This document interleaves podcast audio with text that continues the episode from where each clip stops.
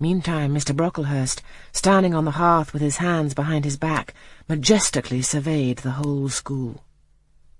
Suddenly his eye gave a blink, as if it had met something that either dazzled or shocked its pupil. Turning, he said in more rapid accents than he had hitherto used, Miss Temple! Miss Temple! What... what is that girl with curled hair?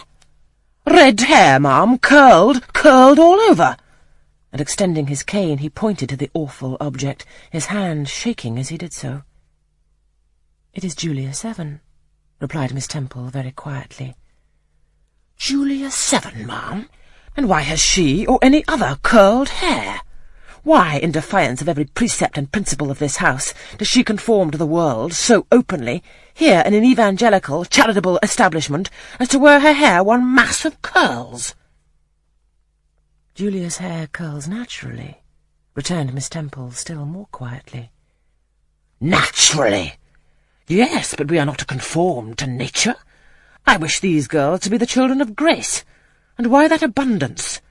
I have again and again intimated that I desire the hair to be arranged closely, modestly, plainly. Miss Temple, that girl's hair must be cut off entirely. I will send a barber tomorrow, and I see others who have far too much of the excrescence. That tall girl, Tell her to turn around. Tell all the first form to rise up and direct their faces to the wall.